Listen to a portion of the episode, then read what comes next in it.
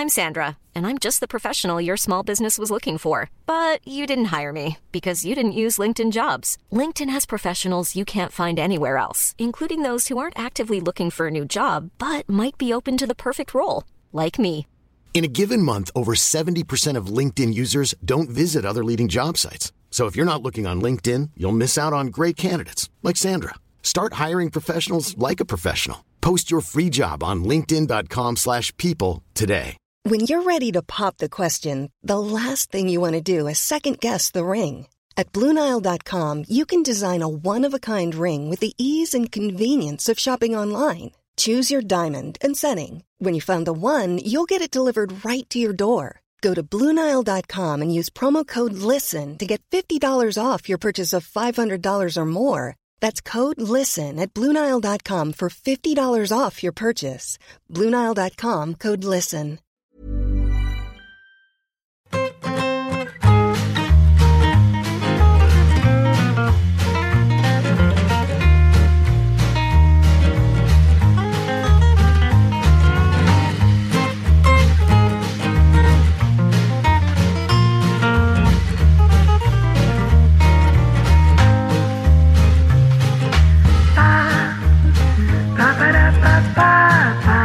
Lo del grupo Risa de, de en Vaya Fiesta, Sí. eh, hay, un, eh, hay, una, hay un corte de García haciendo un poquito una crítica de lo que viene siendo Reyes de la Noche, serie de culto eh, en la España nacional y en este programa en concreto, ¿no?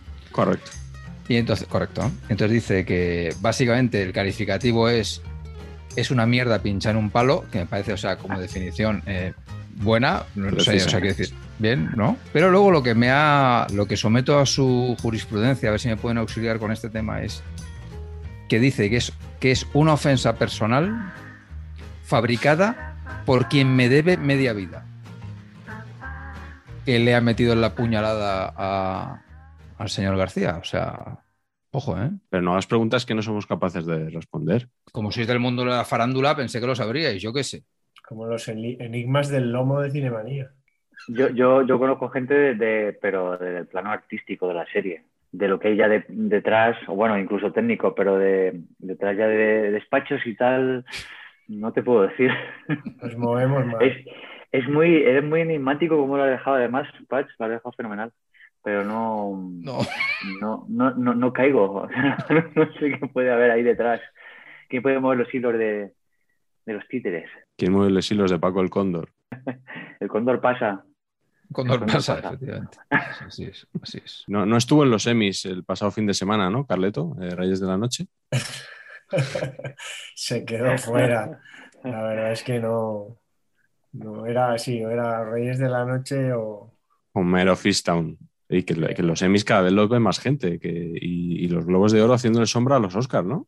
Absolutamente, nos hemos dado cuenta nosotros desde Cinemanía que, que- en redes, ¿eh? en redes, el tirón que tienen las series hace que los Globos de Oro, que tienen premios a las series, tengan muchísimo, a veces hasta más influencia o más visitas que los propios Oscars, sobre todo en un año en que los Oscars, que pasó el año pasado, Claro. pues es que no había grandes películas fenómeno que arrastren a al gran público, había ya cosas más específicas, pero son las series las que se lo llevan todo. Entonces los Emmy, que en España nunca han funcionado mucho, la verdad que ahora interesan a la gente. Hay quien dijo en redes sociales que, que había, que había, que hubo más estrellas de Hollywood en los Goya que en los Oscars.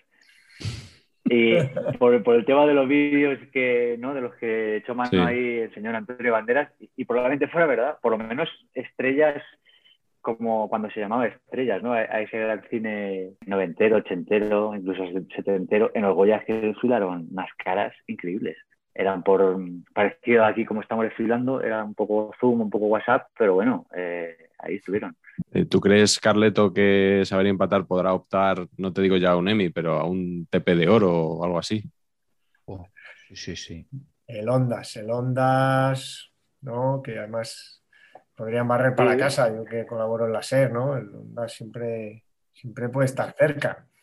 Antiguamente había un premio Cinemanía también en los Oscars, ahora ya. Bueno, de momento llevamos nueve programas y por eso hoy vamos a hablar de nueves, aprovechando la, la coyuntura. Y hablando de estrellas de cine también, Carleto, preséntanos al noveno amigo que nos acompaña en esta aventura, aunque de los nueve, desde luego, es el que menos necesita que le presenten. Absolutamente. Eh, lo hemos traído solo porque sabemos que nos va a lanzar al estrellato.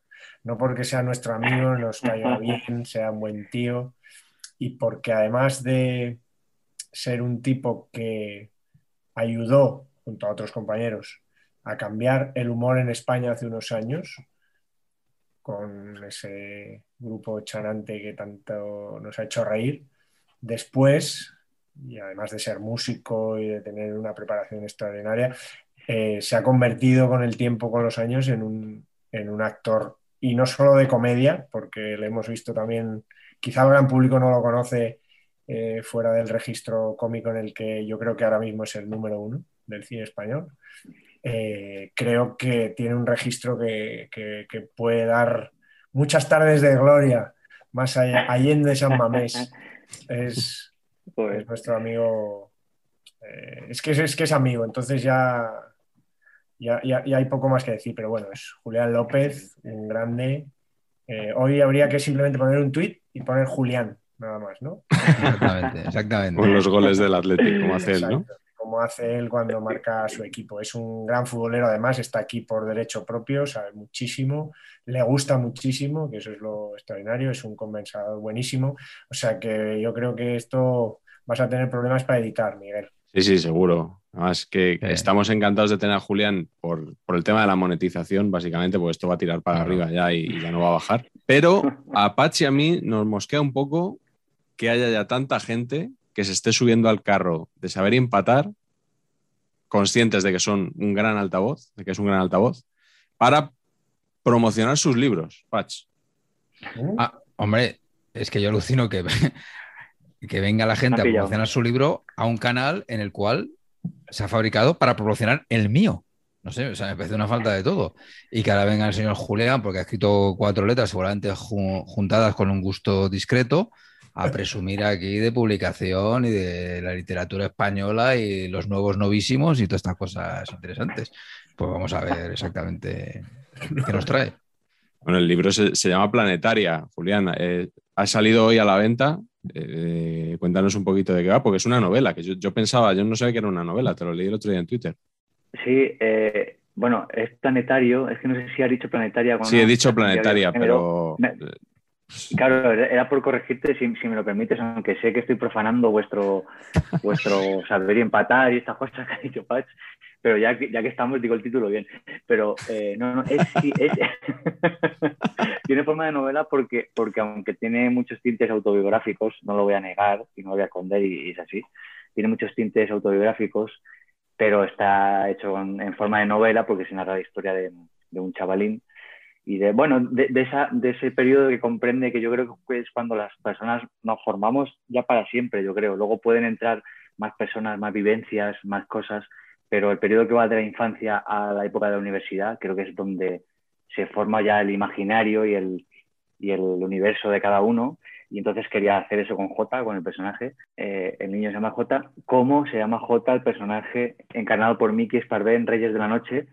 es una serie que me comentabas un poquillo antes para calentar y tal. ¿Y no te planteaste llamarlo Planetaria? Porque yo creo que queda mucho mejor. ya, eh, pues mira, eh, es que Planetaria creo que, creo que existe. Creo que está cogido. Que planetario. planetaria es, es como un grupo, se llama Planetaria. Podría ser Planetaria, ¿eh? Tocar en el decode y tal. No, pero suena, es verdad, suenan bien los dos. Eh, fue, tiré así tiró la moneda al aire, ¿no? Como cuando, cuando antes no había prórroga y se tiraba la moneda al aire. No, no había penaltis, perdón, era, o eran los penaltis, ¿no? Luego ya pusieron, los, penaltis, pero antes imagínate el drama, ¿eh? Hacer así con la moneda. Hombre, yo lo hubiera preferido, por ejemplo, al final contra la Real Sociedad hubiera preferido eh, la, moneda. Igual, oye. Hay una, una, mítica, el bambino Franco Gemma, Franco Gemma. Sí, sí. Eliminó a España del Mundial. España no fue al Mundial 58. Es verdad, sí, sí. 54 con un equipazo, con Kubala y compañía, y con Turquía, nos eliminó Turquía. Sí, 4-4. Con una bola que sacó un niño en, Roma, vamos. Un pequeño bambino. Cuidado, Pach, que, que has fallado ahí con que tú eres el de las fechas, tío. No, no, pero yo soy fechas de nacimiento. Nah, bueno, ya, es, verdad, vale, o sea, solo el nacimiento. Si hubiera No, tirado que el bambino no. había nacido en 1927, ahí sí, pero no, no, el bambino no lo tengo yo catalogado. En principio no lo tengo catalogado el bambino.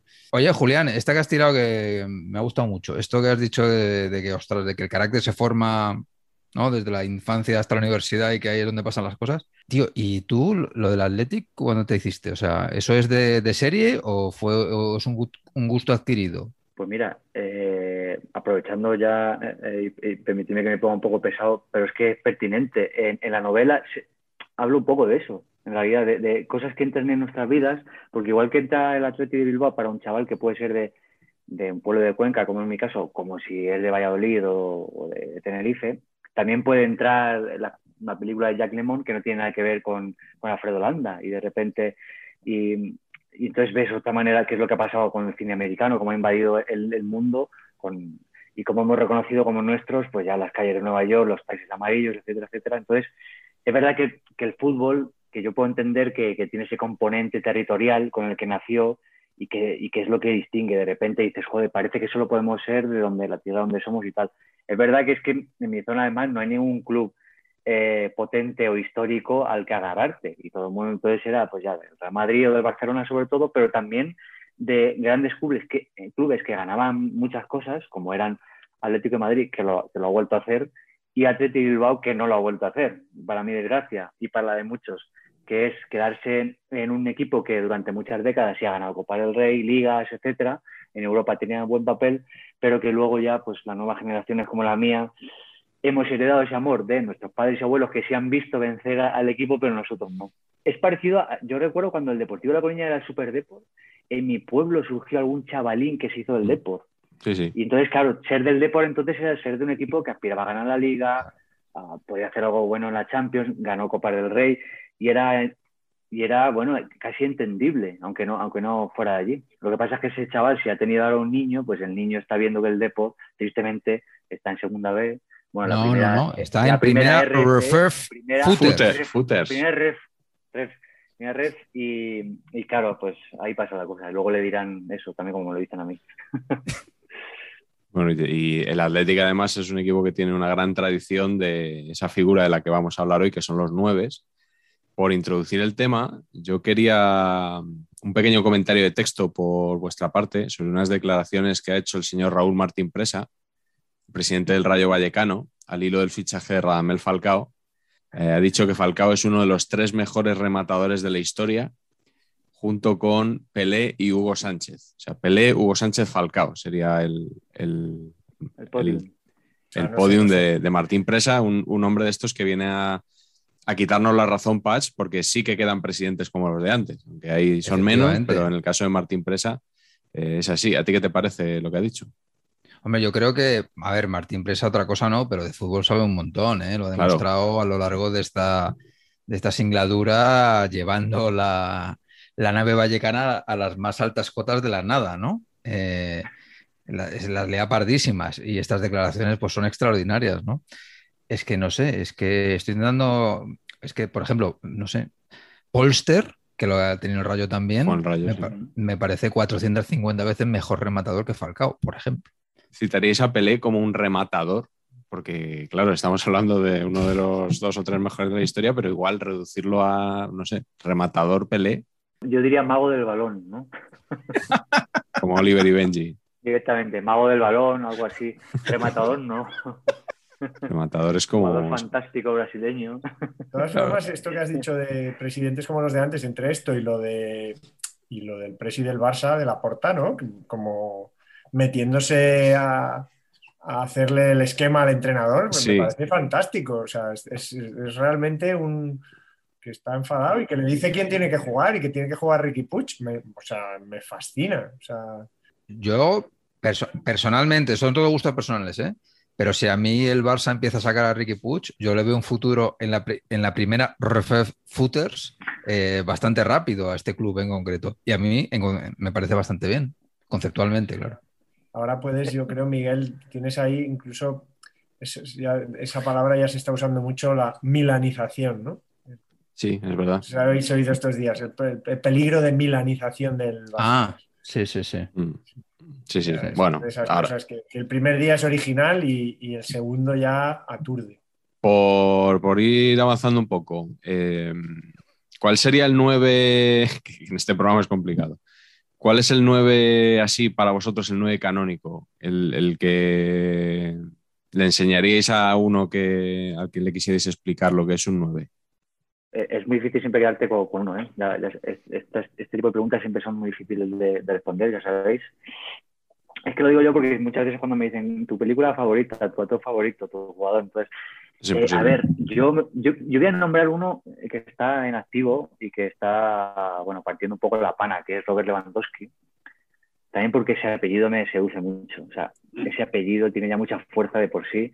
No, no me diréis que no, el patch. O sea, Lewandowski, eso lo ves escrito en la, en la camiseta, eh, maravilla. O sea, eso es una cosa. Dos, dos W. O sea, dos WW. Dos V, claro, dos Vs, sería dos Vs dobles. Ese es el plural. Dos Vs dobles, perdón. ¿Vale? Dos Vs dobles. Landowski es, eh, es un 9-9, yo creo. Eh, si, es que, si es que es así, si es que es 9. porque ahora mismo ya, ahora ya me da miedo decir ciertas cosas o de demarcaciones de futbolista porque dicen, no, ya, pero es que no es interior, es más extremo y tal. Según presa puede ser extremo izquierda. Eh, Claro, es que por eso. eh, yo, Lewandowski, me parece que se lo pondría a los chavalines y le diría, mirad este cómo, cómo remata, mirad qué alto es, es polaco, es, es del norte, es un tío, ¿sabes? Es un, un chicarrón. No sé, no estoy dando muchas, muchos datos futbol- futbolísticos porque lo dejo más a, a vosotros, que igual podéis meter más caña futbolística, pero a mí me seduce mucho ese tío, como nueve, sí, sí. Siempre mi equipo. Ah, Es interesante esto que dice Julián de, de las definiciones porque yo creo que de un tiempo a esta parte mm, parece que nueves solo se, se consideran nueves a los que son malos. O sea, los que saben hacer algo, de, que en cuanto que salen del área, que saben asociarse un poquito o que, es- o que saben pasar el balón mínimamente, ya se dice, no, es un nueve y medio. Ya, como que si nueve es que tienes que ser, ser totalmente carente de habilidades, nada más que de remate y altura y kilos. Y ya está. Sí, de, de- de ese típico remate que dice, joder, remata hasta un, un melón, ¿no? Cuando dicen eso. Sí. Es que le tiras una, una fotocopiadora y te, la, y te la remata. Un frigorífico, una máquina de escribir. Y oye, pues tienen más. De hecho, hay una cosa muy bonita de. eh, todos los puestos son especiales en el fútbol. Pero el 9, que luego juega el balón, que, que- que cae a las bandas, puede dar asistencias, que, que no es el típico 9 que, que a lo mejor nosotros, cuando digo nosotros, es mi generación de chavalines, era lo que, lo que dices tú, Miguel, de, de- de el 9 está ahí arriba y a verla venir y a ver si puede rematar. El 9 que, que yo empecé a ver algunos que luego hacían otras cosas y que iban bien por el pie, que con el pie que también decíamos eso, joder, es que va bien con el pie, como si parece que solo pudiera ir bien con Claro. la cabeza y con el Sí, pie. sí. Cuando se empezó a abrir eso, era, joder, era, es una posición muy disfrutona para el que lo ha probado, claro. Yo asocio innegablemente. Yo, por ejemplo, veo a Cristiano Ronaldo y no veo un 9. No es un 9, totalmente de acuerdo. Pero obviamente no, el que, es el, el que mete goles. Entonces, para mí, lo- la, la definición más cercana o la que yo siento más propia al 9 es el que va bien de cabeza. Yo eso creo que, que más que el que mete gol, es el que va bien de cabeza. Mm. Y, y que en todo caso un 9 que no vaya bien de cabeza tiene muchos, tiene muchos problemas.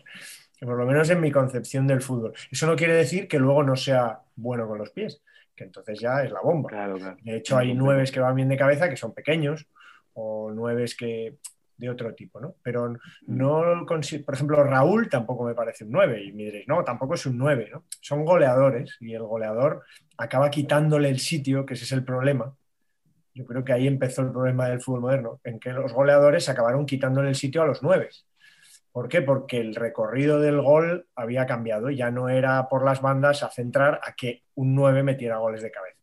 Entonces, para mí, obviamente, me ha extrañado que, que- que Julián no, no hablase de, de Telmo Zarra, ¿no? Que, que solo fuera para, para Vaya citarlo. es, vaya es que, claro, déjame, entonces hablo yo de tu equipo, déjame Sí, decir sí, sí. que- joder, que yo a mi hijo, por ejemplo, le he tenido que decir quién es Pichichi y quién es Telmo Zarra, Claro. que probablemente no haya, no haya dos más grandes que esos, ¿no?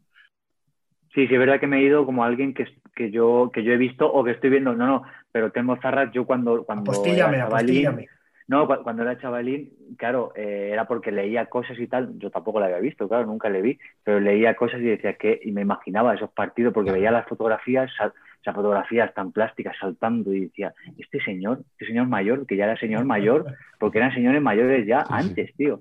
Con Y estas este camisas, señor mayor rematando con la testa, que por camisa cierto, de botones.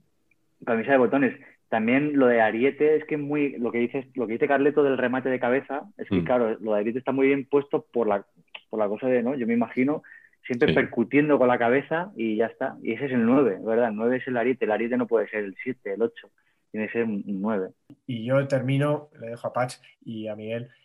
Y por eso para mí eh, el número 9 eh, tendría dos, pero uno me, me he quedado con que mi padre me dijo que, que empezó siendo 8, que era tan bueno que empezó siendo 8, que es Enrique Castroquini. Jugaba de 8 y mi- un año con mi padre y mi padre llevaba el 9, es, es algo curioso. Luego metía tantos goles, remataba cualquier cosa desde cualquier sitio, en cualquier posición, que acabó siendo 9 pero para mí el 9 por excelencia es Carlos Alonso González Santillana, que además hemos hablado de él por el naming otras veces, me parece todo, todo muy redondo en él y creo que después de Zarra, pues sí que ha sido la mejor cabeza de Europa después de Zarra y Churchill. A mí, Santillana, flipándome, le faltan 10 centímetros para lo que yo considero un 9. O sea, yo necesito, en mi imaginario de 9, yo necesito la cosa alemana, el poderío. claro. O sea, esta claro. cosa de. A mí es que os empotro. O sea, llega un momento de. de- es que me- no, sé jugar, pero os empotro. Esa cosa, pues esto, eh, Klose, Gómez, Voller, toda esta cosa, a mí esto me impresiona mucho. Y eso para mí es el 9 canónico. Coincido con Carleto con que el factor diferencial es que sepa rematar de cabeza. En mi imaginario del 9, el 9 está ahí, y la enchufa de cabeza, salta más que los otros, es más grande, se pelea mejor, etcétera, etcétera. Eh, y luego, eh, por eso a mí esta cosa, que luego lo haremos de, jugar sin este tipo de jugador, a mí me repatea bastante ligadillo en general. Habías, habías apuntado uno, dilo, no te lo quiero quitar, del gran delantero del Hamburgo. Ah, bueno, claro. No es, pero no es, es, es que es, es que es hasta gigante para ser alemán, que es Horst Rubes, que del cual ya he hablado aquí en este, en este nuestro programa, eh, delantero gigantesco del, del Hamburgo, y que este lo que viene siendo jugar al fútbol tampoco sabía jugar, ¿eh? Pero igual salía 18 centrales lesionados por partido, que es una estadística bastante grata. Estaba el Dieter Müller también, ¿no? Dieter Müller también, sí, sí. Otro. De este había figura. leído que un día metió seis goles, jugaba en el Colonia, que el Colonia en los 70 era la bomba. Y hablamos una vez del Anderlecht, que era muy bueno, pues el Colonia era, era la, la leche. Y, y un día metió seis goles, en el año 77 o así, me parece, al Werder Bremen, y, y he leído que hubo huelga de cámaras Hombre, y que no hay registro de sus seis goles, no hay, no hay imágenes de, de los seis goles del pobre ma- a ver, tío, eh, Miguel, edita esto, ¿eh? Porque si lo ve Maldini, fibrila. ¿Sabes? O sea, no, no, no, no, no, le- no le- no le hagamos esto porque. uf, no, no, no, que no, no. Que por cierto, el Dieter Müller este es presidente de un nombre también de un naming maravilloso. Casi, que casi le llega a, a- a tu equipo Karl, Heinz- Karl Heinz Zena, Karl Jais Zena, que es el Kickers Oh. Offenbach. Hombre, Tiene un hombre, nombre, muy bien, es el Presi. Muy musical también, muy musical como Jack Offenbach, el, el compositor. Eh, no, es que puedo decir algo al hilo de, de Eh. Patch, del tema de, lo- de los nombres y tal. Es que como estoy, estoy como, siento que estoy en otra casa y me da como cosita ir, pero bueno, es que me acuerdo- lo de los nombres así alemanes. Janker era también nueve. Sí, Janker, ¿os acordáis? sí, sí, sí, sí, sí, era- vamos, es que a la- hablamos de él también. el Arquetípico. Janker. Es que Janker, eh, eh, un primo mío, le decíamos Janker cuando jugábamos a fútbol, porque era súper grandón. Mi primo. Antonio era súper, y es súper grandón, y le poníamos de nueve. No, tú, tú ahí de nueve, sobre todo cuando las cosas iban mal, digo, tú vete para allá y remata todo lo que puedas, y pégale. Y le decíamos Janker. Y en una, y en una liga que hubo en mi pueblo, de fútbol 7, no era fútbol 11, pero era fútbol 7, lo que daba a mis pulmones, fútbol 11 yo le daba fatal. Pero fútbol 7 estaba, nuestro equipo era más bien flojete, más bien flojete.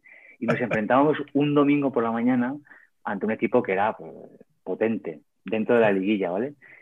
¿Qué pasa? Que los, los del equipo potente, claro, siendo sábado noche, la noche anterior, habían salido y tal. Entonces empezaron muy bien, porque eran mejores que nosotros técnicamente y se pusieron 2-0, pero contra todo pronóstico, nosotros al ver que ellos iban flojeando, porque yo decía, digo, vamos a apretar porque estos están, no los veis que están ahí como, uff, madre mía, noche, de la resaca. Entonces apretamos y fue glorioso porque le dimos la vuelta con un 4-2 inesperado. Era como si, como si le mete un 4-2 y le remonta así, pues yo qué sé.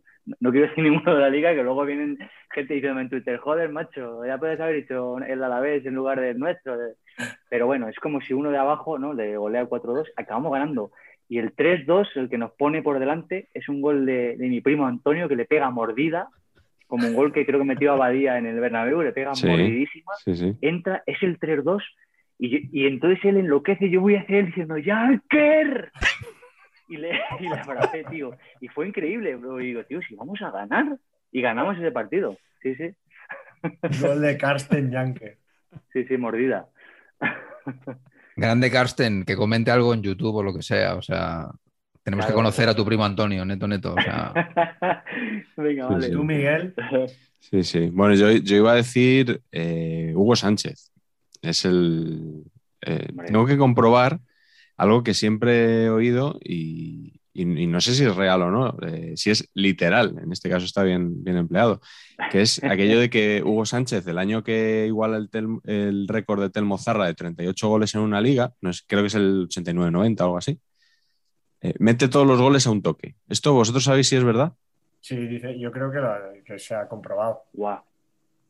Me, parece alucinante. no lo sé, pero tampoco me sorprende. Te diría que en los cinco años que estuvo en el Madrid solo hizo un regate. y, fue, y fue en el Camp Nou a Alexanco un penalti escandaloso que el árbitro se comió en una de esas cinco, en una de las temporadas de, las cinco ligas del Madrid. Porque también era un hombre que no, que no, que no hacía, que, no regateaba, era simplemente tocaba para atrás y iba al remate y ya está. Y, ni falta que hacía. Oye, antes de seguir, dejadme dar el ganador del concurso de, de Cooligan de esta semana. La verdad que eh, esta semana ha habido un nivelón tremendo en los comentarios. Ha estado muy disputada la elección, pero al final nos hemos decantado por este comentario de Hunger Leeds que dice: Saber y empatar es el cromo de coloca encima de paquetes y el hashtag eh, monetizar. Bueno, pues un, guiño, nos ha hecho mucha gracia el, concepto, ¿no? En un programa de, cromos, que como fue el anterior, ¿no? Que nos dejaban este comentario. Y al final nos hemos decantado por este un poco por maldad, ¿no? Por el comentario este, por tirarles una chinita a los de paquetes. Patch, tú y yo eh, hemos votado por este. Carleto, que es buena persona, ¿no? Pero nosotros sí. Yo en realidad tenía otro ganador, ¿eh? ¿eh? pero como no estaba en la shortlist, porque el criterio del que ha hecho la, shortlist, ojo, ¿eh? La chorra. Es como el hombre del algoritmo ahora dice shortlist, ojo, todo bien. Pero como no ha entrado en la shortlist, pues no he podido votar, que es que mi hermano ha estado bastante fino, ha hecho un comentario en YouTube. Ah, era tu hermano. Poniendo nombre falso, ¿eh? fino ahí, pero lamentablemente había dicho algo así como que Paqui en la foto parece Rosendo. Rosendo Mercado jugando una liga local, que me ha parecido bastante grato. ¿eh? Sí, bien, ¿no? El comentario está bien, pero es que había mucho nivel, insisto. Y el fenómeno de él, eh, me parece que tiene un premio al naming, que es que se ha puesto de nombre en YouTube, Eugenio Bus, todo seguido, Tingorri de apellido. Me parece bastante fino. Sí, sí, de los que le cuelan a Siro López, ¿no? Exacto. Colgados del aro y, todo esto. Exactamente. Bueno, vamos a, continuar con los nueves y tocando un tema eh, que has esbozado ya antes y que podías empezar tú a comentar. ¿A favor o en contra del falso 9? No sé, tenemos que hablar de esto, ¿en serio? Por supuesto. O sea, ¿va a haber alguien a favor, de verdad? O sea, pero ¿de qué estamos hablando aquí? O sea, en contra, absolutamente. O sea, es lo peor que le ha pasado al fútbol el concepto falso 9. O sea, yo detesto al falso 9 como el Fari detesta al hombre en blandengue. Es este concepto, o sea, de animadversión absoluta. Porque luego, además, los entrenadores son muy pícaros y a la que pueden, no valga el sentido de la palabra, evidentemente, y a la que pueden, no sacan a un 9, ¿no? Empiezan a jugar con gente un poquito más retrasadita y, al toque-toque, al tiquitaca. No, no, no. Hay que meter al pedazo 9 eh, en, la, en la delantera. Yo, eh, el falso 9, fijaros, yo como, como bien sabéis, eh, no hay episodio que no se diga, soy el más viejo de todos vosotros. Y el primer falso 9 que oí como tal fue Montero, del Sevilla. que era un delantero, que era esto muy fino, muy elegante y tal, era un media punta en realidad.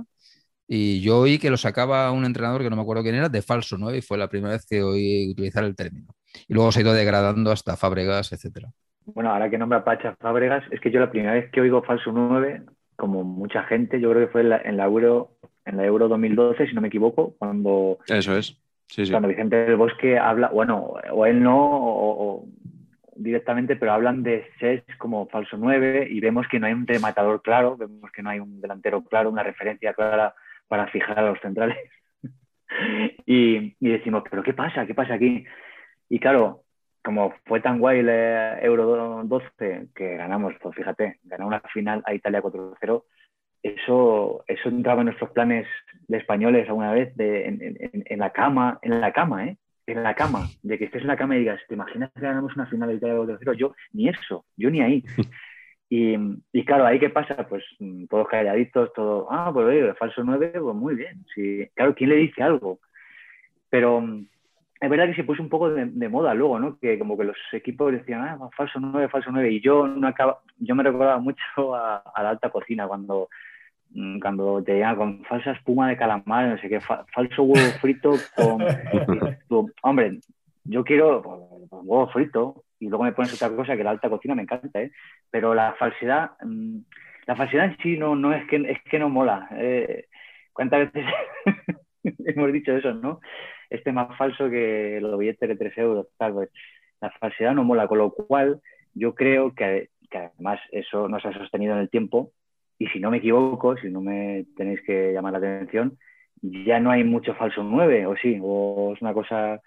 es- o sea, quiero decir, eso ya ha pasado o se sigue usando en algunos equipos. Así falso 9 tal cual. No, yo ahora creo que la moda es más los tres centrales que el falso 9. Es que esto yo creo que va es lo por que se ha modas. puesto de... Va por moda, sí, sí.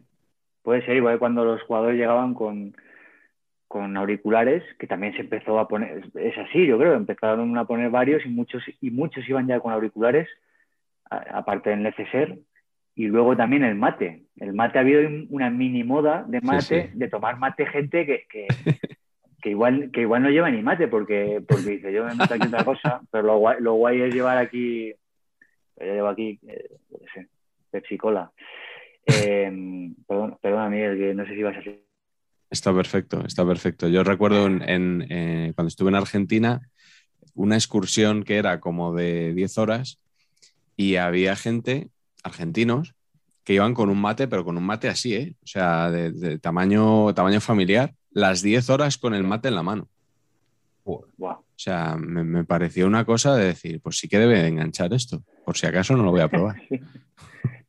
mejor, mejor no. Por cierto, soy muy fan del concepto, pero ya es un concepto viejuno, ¿eh? pero ahora enti- entiendo que retomará. El concepto Griezmann haciéndose el argentino barra uruguayo con este concepto. Sí. A mí esto me, me enamora bastante. Claro.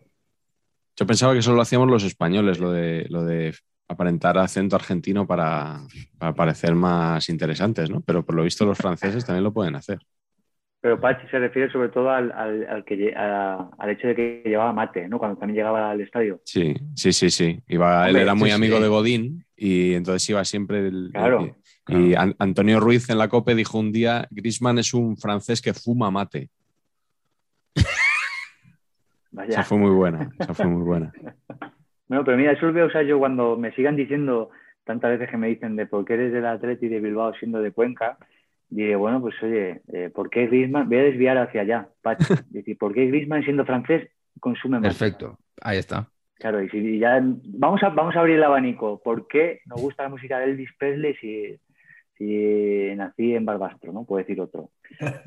Vamos a, vamos a abrir ya. Es hora de abrir ya un poquito. Vamos a cuestionarnos muchas cosas ya. Efectivamente. Oye, por cierto, Gutiérrez, Dígame. que aquí Marañón y Pacheco han servido centros en profundidad para que rematara Antonio Ruiz en la posición ¿Ah, sí? de, de centro forward. O sea, ¿Es así o no, señor O Marañón? sea que podría entrar en el programa de los nueves, Antonio Ruiz, Él es un 9, un 9 puro, la antigua usanza. 9 armario.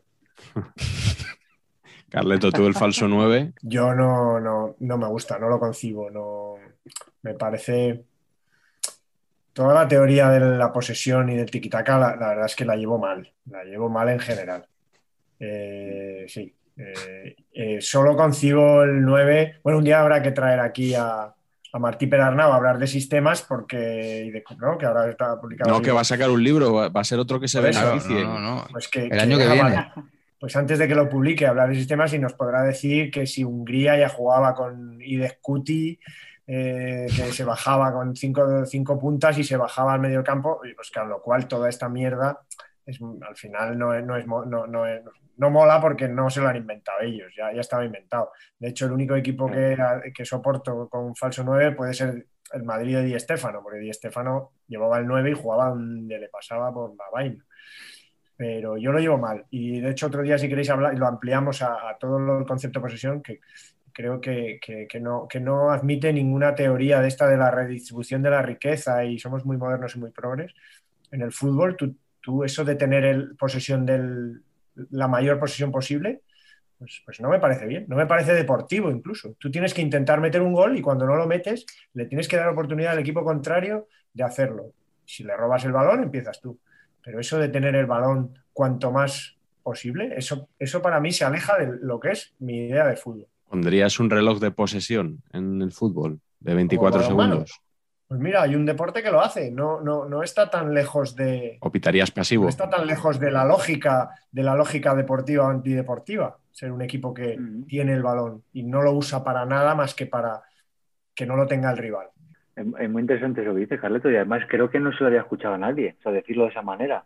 Igual se ha podido... No, no, lo, lo digo en serio. Primero Es en que- saber empatar. al final eh, es, es verdad y es una También tienes que reflexión... dar la opción al rival también. Claro, es una reflexión de son, son 11 contra 11, esta frase tampoco la habéis escuchado nunca, Eh, pero al fin y al cabo tienes enfrente, lo que dice Carleto, tienes enfrente o- otro equipo que es, bueno, venga, a ver quién, quién es capaz de, de introducir la, la pelotita, yo lo estoy intentando, inténtalo tú, y es lo bonito, la confrontación y que haya... Lo que pasa es que, bueno, sí, es es muy complicado lo de la- trasladar la pasiva del balonmano al fútbol, yo creo que sería, bueno, el VAR ha llegado, que eso hace muchos años hubiera sido impensable. Por decir, nunca vamos a decir de esta Mm. agua no beberé, pero Sí. Ahora se está, se está hablando ahora de lo del cronómetro para... El cronómetro. A raíz de lo del tal, se habla de, de que se jugase a tiempo, tiempo ah, real, sí, ¿no? sí. El descuento Claro. del, del otro día en Cornellá, que estaba Pacha ahí en el público. Estuve Sí, sí, visu- ahí- visualizando el encuentro. Amortizaste y- la entrada, ¿eh? Sí, sí, el concepto, die- cuando vimos el concepto de 10 minutos fue, o sea, primero fue un poquito risa, o sea, fue todo, pero ¿qué, pero ¿qué estáis haciendo? Claro. Luego sí, luego tu amigo Fouto saca el cronómetro y resulta que tenía que haber añadido 26 minutos. No, a, mí, a mí me parece muy bien que se añada 10 y 15 Yo, falta. ¿eh? Y además le oí a Marañón en la SER una cosa que dijo, eh, el partido se alargó 10 minutos para los dos equipos. O sea, no solo para el Atlético. Sí, sí, sí, es verdad, Exacto, exacto. es correcto. Sí, sí, yo no, yo creo que la- el victimismo este de alargan hasta que el Atlético meta un gol, a mí me parece que no es. A mí me parece que es que lo, lo suyo es lo que pasó, si, si eran los 10 minutos de verdad, y lo lógico sería que siguiera pasando.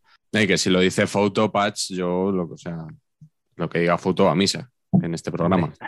Palabra No de Fouto aquí tal. tus querellas íntimas, Claro. no intentes esparcirlas. Por cierto, Miguel, ahora que ha dicho la frase de, de, eh, los 10 minutos, no, bueno, la dijo Carleto, ¿no? Los 10 minutos estaban ahí para, Sí. para los dos, que es, que es real. Es que me acabo de, por asociación de ideas, me acabo de acordar de, de un, creo que es ya ex- exfutbolista, perdóname, no voy a poder decir el no, no voy a decir el nombre, luego lo diré a vosotros en privado, ¿vale? Si queréis. Pero que cuando muchas veces ellos están expuestos a, joder, qué bien, qué bien vivís, ¿no? Y cuántos millones y qué bien vivís tal, tal, y, y él creo que respondió una vez, dice, la pelotita estaba ahí para todo el mundo. Y, y Claro. digo, qué respuesta más guay. Y, y digo, "Eh, es, es verdad. Claro, el- claro. El, balón, oye, que yo, yo no me he inventado nada, yo no, el balón estaba ahí. Mm, Yo he llegado a eso, pues a, a Claro. cogido tú y, y- Es el y digo, equivalente. qué bueno, tío. Sí, El señor. equivalente Muy bueno. del haber estudiado. Sí, sí, sí. Exacto. Total. Sí, sí, sí, es un poco, eh, es Total. un poco eso. Me hace gracia. ¿Y cuál es el, el primer 9 que os impresionó? Yo, los nacionales me, me gustaban. ¿eh? Son- Yo creo que Pachi y yo somos la época de Santi, de Kini, de Satrustegui. Tatustegui menos, si quieres que te. Sí, pero que son, somos de esa época de siete- jugar con 7, 9 y 11 y, y repartirse los goles por los equipos según también un poco eso, ¿no? A mí, por ejemplo, Irigaibel, el Osasuna, en todos los equipos Oh. había uno que, que, Sí, sí, sí. que, que era el 9 que metía goles, ¿no? Pero a mí tengo que reconocer que quitando los nacionales, que ya hemos hablado y seguro que hablaremos, había uno que me impactó porque además me parecía que, era guapo, que tenía cara de niño, que, que, tenía un halo como de magia, cuando todavía no sabíamos en qué líos se había metido el tío, que es Paolo Rossi. A mí Paolo Rossi me impactó cuando lo vi con aquella camiseta azul. Italia tenía un rollo moderno de más. En aquel momento yo era pequeño, todavía no, no, veías que en, aquel grupo que tuvieron en el Mundial en, Galicia, que, empataron todo y que metieron un gol y que era un desastre y que lo que veías era que, le ganaron a Brasil y Argentina y que había un tío ahí que metía goles por un tubo, macho que luego también lo he visto y era un nueve cazagoles, o sea, era un tío que era pequeño, iba bien de cabeza, pero más por anticipación, pero sobre todo era eso. Y luego ya te enteras, si ya se viste por ahí, que había estado dos años sin jugar al fútbol por un escándalo de apuestas, el totonero, tal. Me parece también apasionante, o sea, y que murió hace poco. Me parece un futbolista que a mí, a mí me impactó. Recuerdo que le gustaba mucho a mi madre. Yo creo que era por el físico, por ser italiano y tal. Y quizá por eso también a mí me, me, impactó, pero era, era un jugadorazo y me encantaba. Por eso te empezó a llamar tu madre Carleto, ¿no? Por, el sonido italiano. Además en Sarriá, ¿no? Eh, Pablo Rossi, en claro, 82. Eso, ¿no? Para mí sí mm. que lo reconozco, sí. Y luego en el Camp Nou ganó la semifinal. Eh, la verdad que, que, sí, que era un tío, era un tío, era, molaba mucho. Yo era muy de Rumenigue, reconozco, y, pero en Rumenigue no era nueve, Rumenigue era más un extremo, un, podía jugar más por zonas de todo el campo, pero Pablo Rossi sí que era un 9 rematador. Y luego, súper buen naming, el equipo del que sale, que es el Lanerossi Vicenza. Que yo creo que Lanerossi era una, empresa, o sea, creo que, era, creo que era el equipo de una empresa, como Bayer Leverkusen, una cosa así. Y el nombre, joder, a mí me flipaba de pequeño. además que no salía, era como que no le vendían y era una cosa como muy mítica. Yo es muy de Paolo también, ¿eh? me gustaba mucho. ¿Cuál es el tuyo, Patch? El mío me, pasa un poquito lo que, lo, que decía, lo que contaba Julián de Zarra, es más por la imaginación. O sea, fue en mi nueve que me impresionó era Roberto Dinamita, un delantero brasileño, pero por el naming, pues tú, Roberto Dinamita, madre de Dios bendito. creo, que, era, creo, creo, que era Dinamite, su apellido, ¿no? su, nombre, vamos.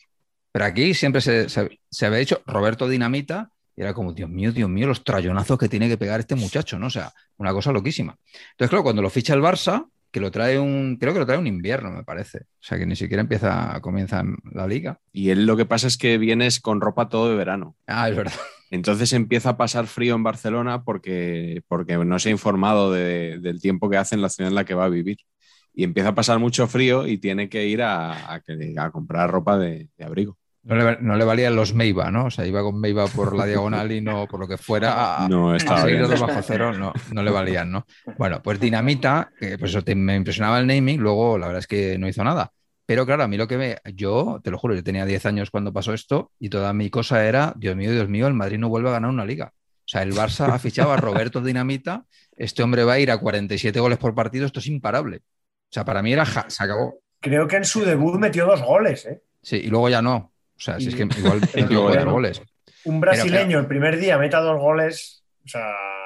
Claro, el hype por las luego creo que, en España no hizo nada, pero que, en Brasil debe tener mucha fama, que era, bastante Carleto, Carleto, que yo creo que en, Brasil antes de venir había metido, me lo invento, 150 goles.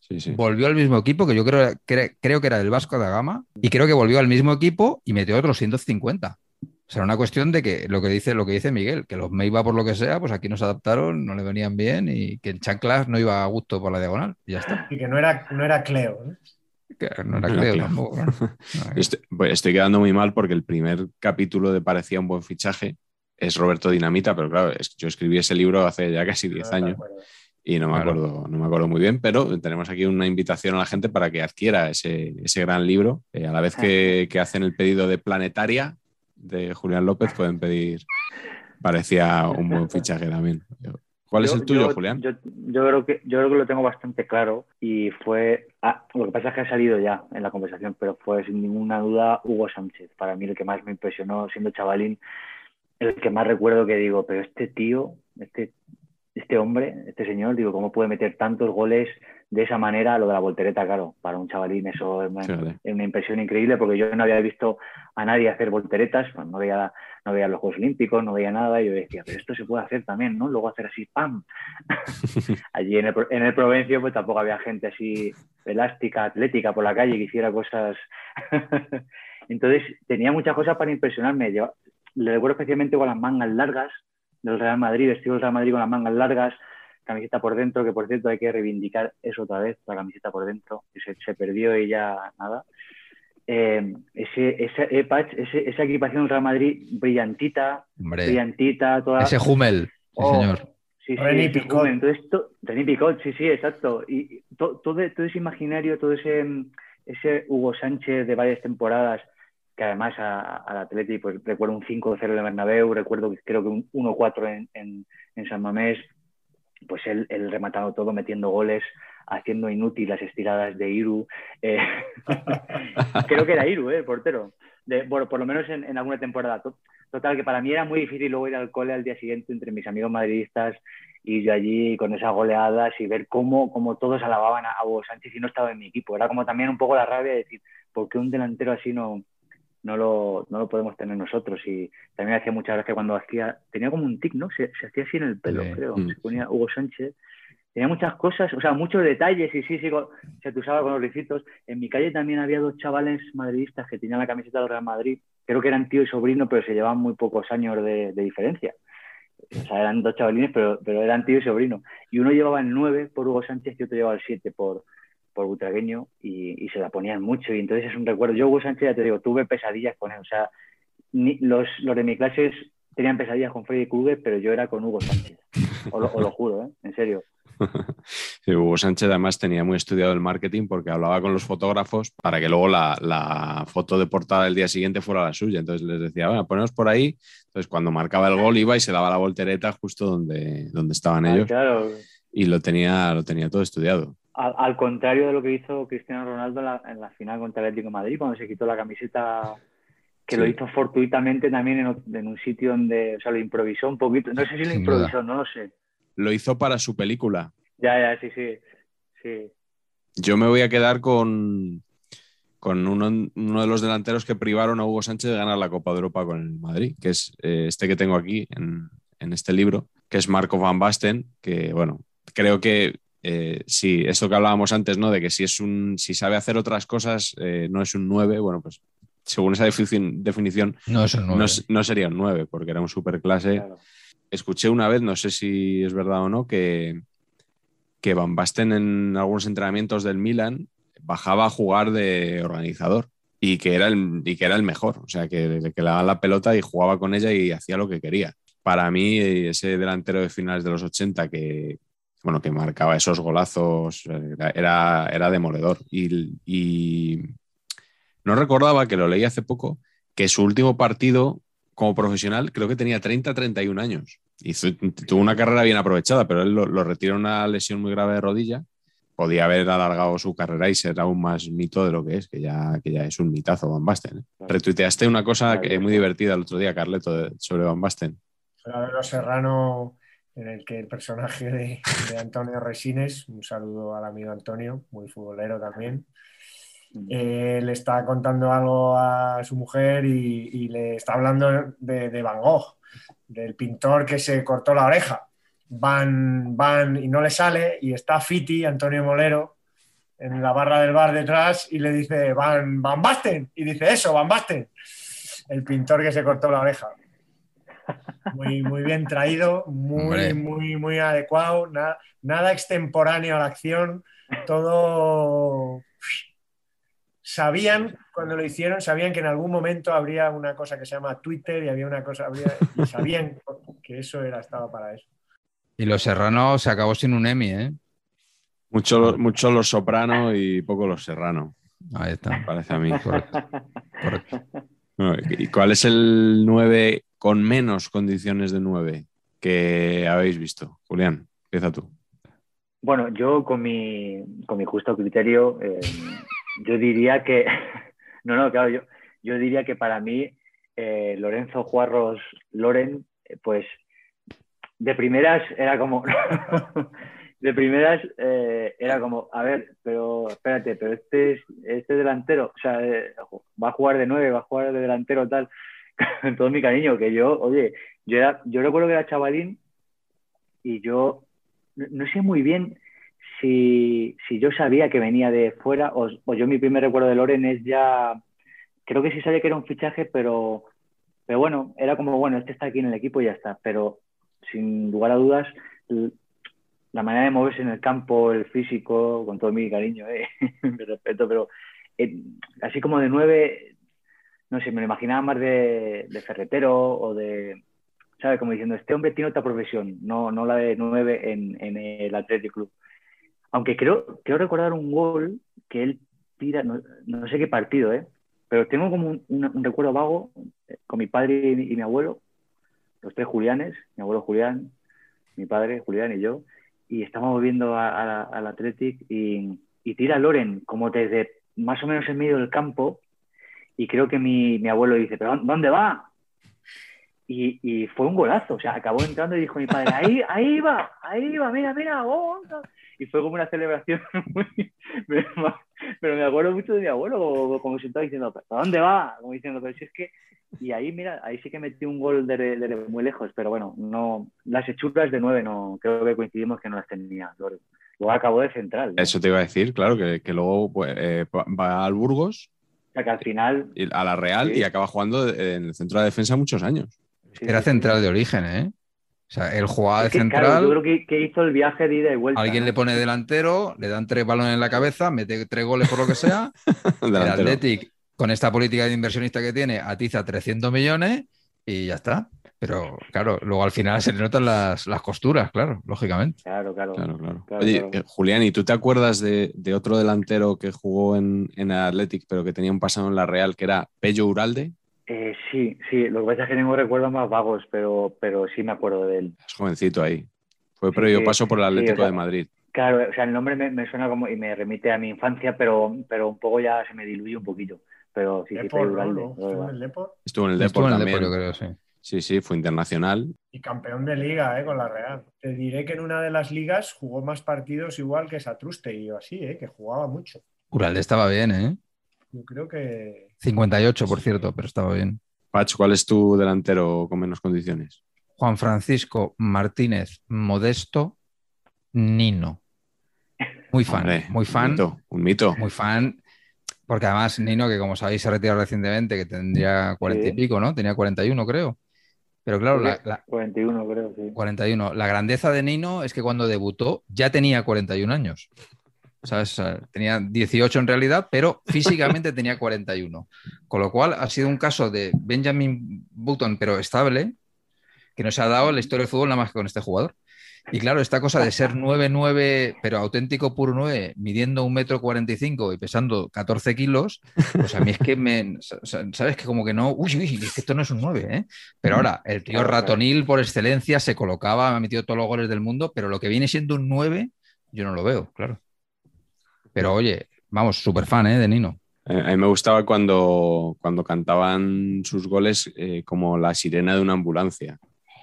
Eso, Nino, Nino, eso era histórico. Gloria. Oh, Gloria. qué maravilla. Gloria, sí, sí, sí. Total. Carleto, ¿tú? Bueno, yo creo que lo hemos hablado aquí, ¿no? Pero la historia de Antonio, el del Albacete.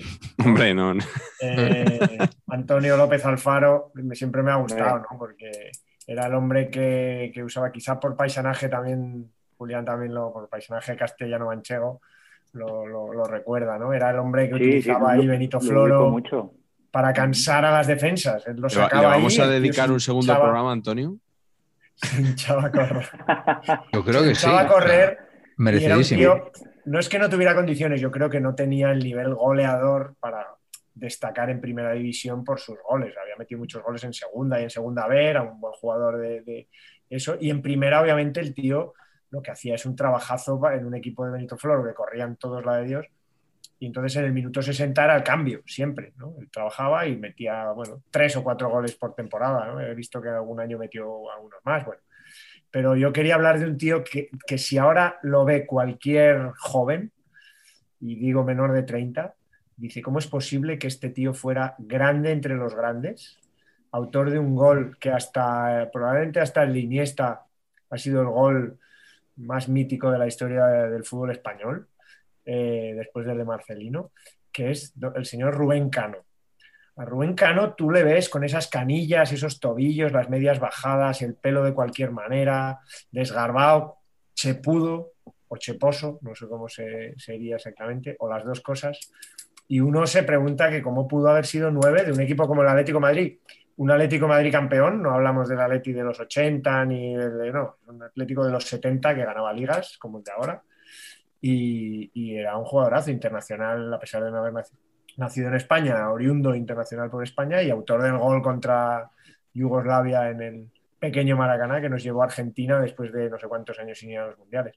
Pues que ese tipo fuera tan grande con ese físico era, mm. es, otro milagro del fútbol. Cierto, te has limpiado a Fernando Torres de la lista de goles históricos. No sé si lo has hecho adrede. Sí, No, se va a enfadar, Petón contigo. ¿eh? No, porque como es de la Leti, Claro. Pero sí, quitando estos, estos años gloriosos que no, en realidad no sabemos si han sucedido o son un sueño, como los, los Serrano. Todo remite a los Serrano hoy, ¿no? Había un, había un delantero en el español que era Serrano, ¿puede ser? Sí, Manolo pero, Serrano. Pero no era nueve.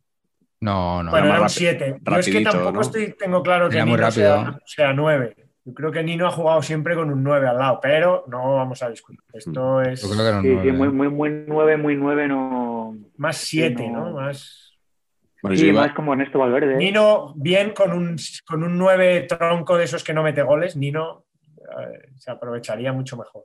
Con Antonio, el del Albacete y Nino. Uy, es que el tema ese que ha sacado, uff, es que yo no sé si me, da más rabia el falso 9 que el 9 que no mete ah. goles. ¿eh? El 9 que cómo baja, cómo aguanta el balón, cómo descarga, pero no mete un gol. Por ejemplo, he tenido un, o sea, las mayores polémicas de mi vida deportiva de la Peña Bardi Burgui con el señor Burgui han sido por Caleri. Caleri es una castaña, pero hiperatómica. Y a, y Burgui, por lo que sea, le gustaba. Ay, no, papá, pero fíjate, es que mira cómo baja el balón, cómo reparte, cómo tal, y no sé qué, y es rápido, no sé cuántos. No metía un gol, vamos, o sea, a nadie. Pega con su madre, pero. Claro. Oye, ojo, y el esfuerzo es muy de agradecer, ¿eh? Pero, menos, por favor, es que tú eres nueve, vienes a meter goles. A lo que viene siendo perforar las mallas. Por Dios. Oye, ¿y, y Olivier Giroud, por ejemplo? Es un 9. Es, un, poco, es, un poco, es, un poco 9 que no mete goles, ¿no? A mí me gusta, pero, pero ha tardado en gustarme. A mí también. Eh, sí, como en tener cierto, parece que nunca le llegaba el gran momento de ser protagonista y últimamente, bueno, cuando ganaron el Mundial y, y, luego ya el traspaso que, que tuvo al... Eh, Chelsea. Chelsea fue, o, o sea, que, que, de repente que, que, como que se subió otro escalón más mm. de, bueno, oye, cuidado con Giroud, que puede ser un gran delantero, pero lo que dices tú, Miguel, que, que no ha llegado a decir, bueno, pero ¿cuántos goles mete? ¿Con, qué frecuencia? Pero de vez en cuando curioso. hace goles, ¿eh? Yo creo que... Tiene rachas. no, y sobre todo los hace muy buenos. Los, no mete muchos, pero, pero mete golazos. El Atleti de Madrid el año pasado eh, o sea, no, no es el que, que, que a lo mejor nos, nos, llama, pero no es Givarch. ¿Os acordáis de Givarch? es que el, otro en el que estaba pensando era Givarch. Que naming, que naming con el apóstrofe H, eso es lo más grande que se ha visto. Buenísimo, buenísimo. Givarch, pues ese sí que no hacía goles, ¿no? Eh, nada, nada. Un poco el Antonio, ¿no? Lo que hablamos, un tío de desgaste, de trabajo, que, que le caen los balones al que juega con él. No metió ni uno en el Mundial. 98. Imagínate cuando alguien que ve este programa le diga que es amigo de Gibark, porque estoy seguro de que alguien que ve este programa es amigo de Gibark, y le diga, oye Gibark, que te han llamado el Antonio francés en un programa en España, en YouTube. El Antoine. Claro, es que es, una cosa bastante loca, o sea. Permitidme que añada una cosa de ahora que estoy viendo, bueno, lo llevo viendo todo el rato. Para mezclar, Carleto, que a ti te gusta que mezclemos fútbol y cine, me ha mezclado una especie de fútbol y cine eh, para acabar también con es que em, recuerdo en el rodaje de, Super López, eh, en, un, descanso del, rodaje, eh, me siento en la silla y me pongo en el móvil a ver eh, un partido de previa de Europa League del Athletic para ver cómo iba, lo iba viendo a ratos. Entonces se acerca Dani Rovira y me dice, ¿qué estás viendo a tu equipo? Y digo, sí, sí, estoy aquí tal, ¿cómo van tal? Y, y él se pone a verlo un rato también conmigo y dice, anda, dice, dice, ese es el Cuco Ciganda, porque era la primera temporada de Ciganda como entrenador, un, un 9 que sí metía goles y maravilloso, nos, dejó muchos goles muy bonitos. Y, digo, sí, sí, digo, se estrena como entrenador del primer equipo en esta temporada. Y dice, joder, qué, bien se conserva. Y dice, claro, de repente se le veía en la banda, tío, con su traje tal, que qué bien, qué, fino, qué, civilizado y tal. Y me vino a la mente que digo, bueno, me ha venido ahora, digo, joder, el que no podemos decir lo mismo es quizá Juan Antonio Pizzi en la, presentación de... no solo el traje ancho, eh, o sea, este tío fue nueve, eh, Juan Antonio Pizzi, o sea, Pizzi fue un delantero que está así, que así puede posar eh, mi tío Francisco, así, aquí estoy. O sea, ¿cómo, ¿cómo has podido tener un pasado de nueve y además no de hace 50 años, sino de, bueno, hace unos añitos? O sea, me flipa, me flipa la diferencia, ¿no? Luego de cómo se conservan algunos, pues llámese Tiganda, llámese Guardiola, tal, a otros que ya pues se dejan un poquito, claro. Bueno, pero hacen bien, yo, yo, yo les entiendo, yo les entiendo. Ya han hecho mucho deporte. Por, por supuesto, por supuesto, hombre. Fíjate, fíjate Ronaldo Nazario, que es muy recurrente para esto, pero digo, joder, y, lo, bien, y lo bien que se lo ha pasado y lo bien que se lo pasa también ahora. Hombre. Claro, claro que sí. Otro gran 9 del que seguro que hablamos luego. Yo antes quiero decir el, el mío, porque además yo creo que va a ser una opinión impopular, pero la voy a decir. Eh, delantero con pocas condiciones, para mí, Filippo Inzaghi, a todo el mundo le encantaba y, yo no lo soportaba. O sea, no, no, no, es que no le veía nada aparte de, ah, bueno, en saber empatar, de hecho, le, nombramos como uno de los cuatro fantásticos, como el hombre invisible, ¿no? Yo, creo que hubiera sido, en la actualidad hubiera sido el Morata, de, o sea, el Morata que es un hombre perseguido por el bar. Yo creo que Inzaghi hubiera sido una cosa parecida, ¿no? Con, viviendo siempre ahí al límite del fuera de juego y jugador que a mí no, no, me, no me gustaba nada ver. Era incómodo de ver, ¿no? Él en su relación con el balón, en sus movimientos, sus gestos. Y, y, tampoco, no es de mis. Lo, lo, admiro por los goles, pero no. No era muy estético, es verdad, conduciendo el balón y eso. No, no, es verdad. Pero obviamente tenía algo, que es el gol, que eso. Claro, que no es poco. dicen ahora que, Hombre. que hay una parte innata, eso está claro. En el debate este de tu amigo Manolo Lama, Miguel, de si el gol se puede practicar, se puede entrenar. Oye, ¿y algún delantero, Pacheco, que tú dices, jo, este tenía que haber llegado más alto, este 9, de lo que llegó? Hombre, yo esta la tengo clarísima. Ronaldo, Ronaldo, el presidente del Real Valladolid. Ronaldo el bueno. Ronaldo el bueno, porque es que Ronaldo el bueno sin lesiones, es que yo creo que es Maradona Messi, ¿eh? Estamos hablando de esto para mí. Yo no he visto una cosa igual que Ronaldo, el primer Ronaldo. El, el, el Ronaldo prelesión, yo no he mm. visto una cosa igual. El del Barça. Ah, el, del Barça, sí, el del Barça hay un poquito luego en el Inter, pero, pero eso, eso que le he visto yo a Ronaldo, a ninguno de se lo he visto y esa capacidad de arrasamiento, el cambio de ritmo, el chutar con las dos piernas, es impresionante. A mí me parecía que podía haber sido de los mejores jugadores de la historia, o sea, más allá de ser el mejor nueve, que para mí lo hubiera sido. Son muchos los compañeros que, bueno, de profesionales más, que todo lo, casi todos lo dicen, ¿no? O sea, futbolistas muy reputados y le dicen el mejor delantero y, y no dudan en decir Ronaldo, que es una bestia. ¿Cuál es el tuyo? ¿Qué crees que podría haber hecho más? Bueno, yo, yo, yo me decanto por Zlatan Ibrahimovic, porque Zlatan Ibrahimovic, que sea, ¿qué, podemos decir ya de los goles que ha metido? De la cantidad, y digo, y de la forma de meterlos. O sea, es una cosa.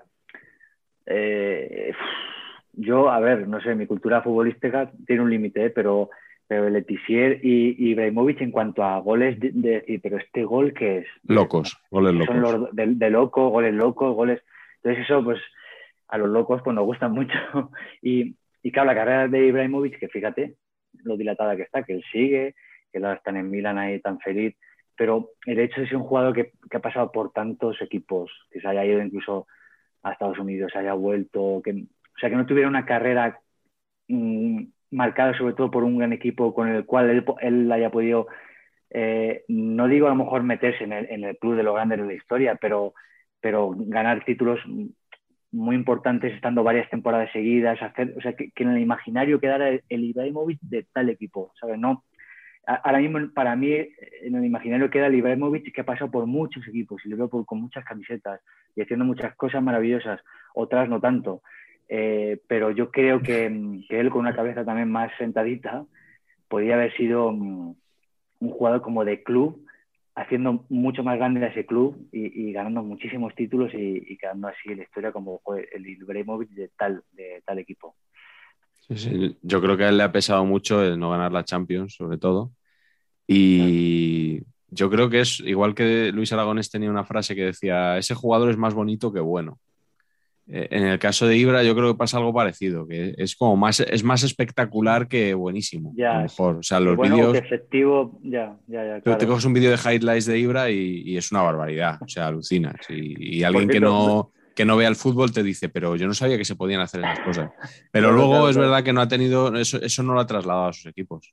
Bu- Bueno, es que no sé si, si ha sido también, porque luego, oye, la cabeza de cada uno, no sé si es un alma libre que también ha querido hacer lo que, lo que ha querido hacer, claro. Y, pero si él es un tío de otra manera que dice, hostia, quiero, quiero que el equipo se construya en base a mí y, tener aquí mis socios para, para hacer grande este equipo y, y ganar eso, ganar Champions, ganar ligas con, con este equipo durante varias temporadas, pues eso le podía haber encumbrado más arriba todavía.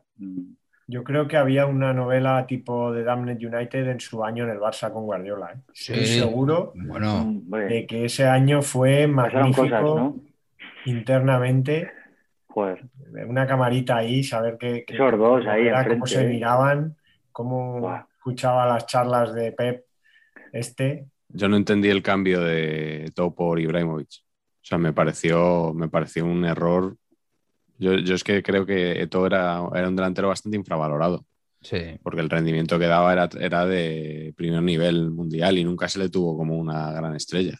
Buah, es verdad. ¿eh? Esa voracidad. Qué pedazo de delantero también, ¿eh? Madre mía. Eh, Todo 9-9 tampoco, ¿eh? O sea, en, mi- en mis estándares de 9, o sea, jugaba ahí. Tienes razón, pero- pero, pero bueno, sí, era el, era el que jugaba ahí en, en el frente de Sí, sí, ataque, sí. ¿no? No, no, y para ese equipo era extraordinario, ¿eh? Luego ya cuando, cuando Mourinho lo puso de, de bandero izquierdo, ya Sí. peor. La cosa ya no iba tan... Ya no... ¿Cuál es el tuyo, Miguel? Di tú primero. El mío es Gabriel Omar Batistuta. Hombre, que me pareció Batigol. un delanterazo. Batigol. Batigol. Aquí sí que estaba bien puesto el, el apodo, porque Matigol, Matigol estaba mal no. puesto. Gabigol estaba mal puesto, pero Batigol, batigol aquí bien, porque aquí Sí, aplicaba, sí. porque me pareció un delanterazo y al final ganó una liga en toda su carrera en Italia, porque jugó en la Fiorentina, jugó en la Roma, ganó una, una liga con la Roma, que ya es difícil eso, y luego jugó creo que un año en el Inter, ya como muy al final. Pero este era un futbolista para haberse enganchado a uno de los grandes de Europa y haber hecho 50 goles al año. Y, y en una Argentina un poquito mejor, pues para, para haber sido campeón del mundo con, con Maradona. Pero bueno, eh, al final eso, la, gente va construyendo su carrera y, si caes en, equipos que no son tan competitivos, pues bueno, yo, yo creo que podía, podía haber hecho algo más. Hay un tema de nueves argentinos. Los nueves argentinos son muy especiales todos, ¿eh? Yo creo que ellos tienen una obsesión ahí con el 10, pero luego Batigol, Hernán Crespo, Canilla, yo creo que ahí hay, hay un nivelazo, ¿eh? ¿A Valdanito Crespo tú le veías parecido con Valdano? No.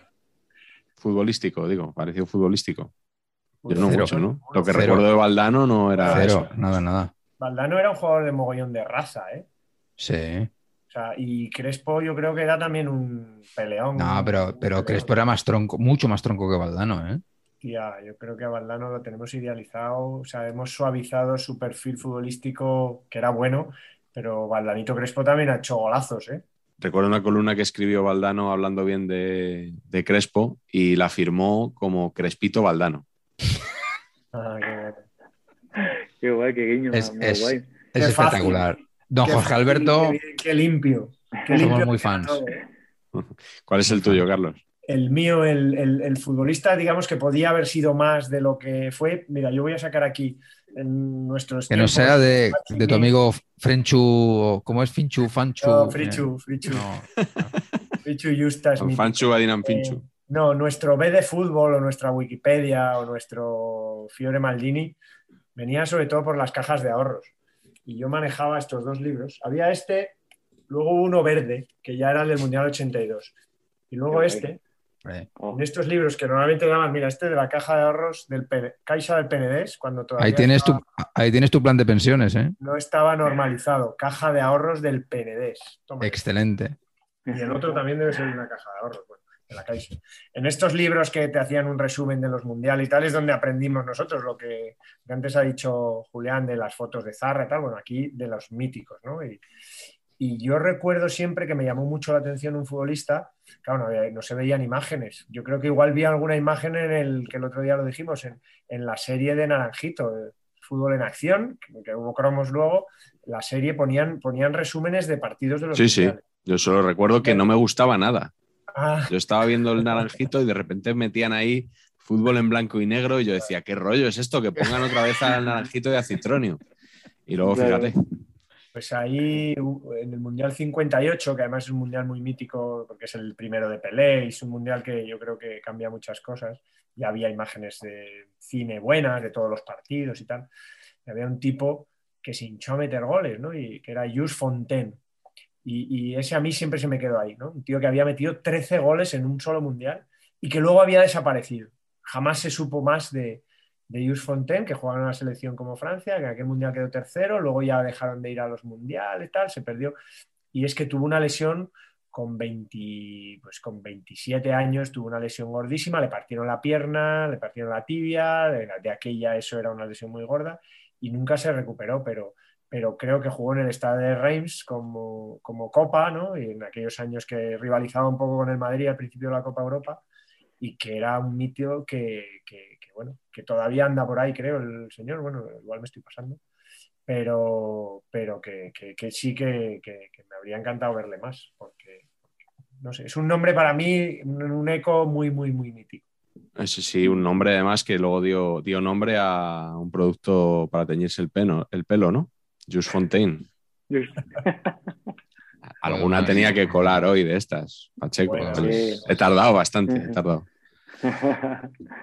Oye, ¿y eh, cuál era el mejor 9 que no llevaba el 9? Al hilo de esto de que Falcao va a llevar el 3 en el Rayo Vallecano, por lo visto.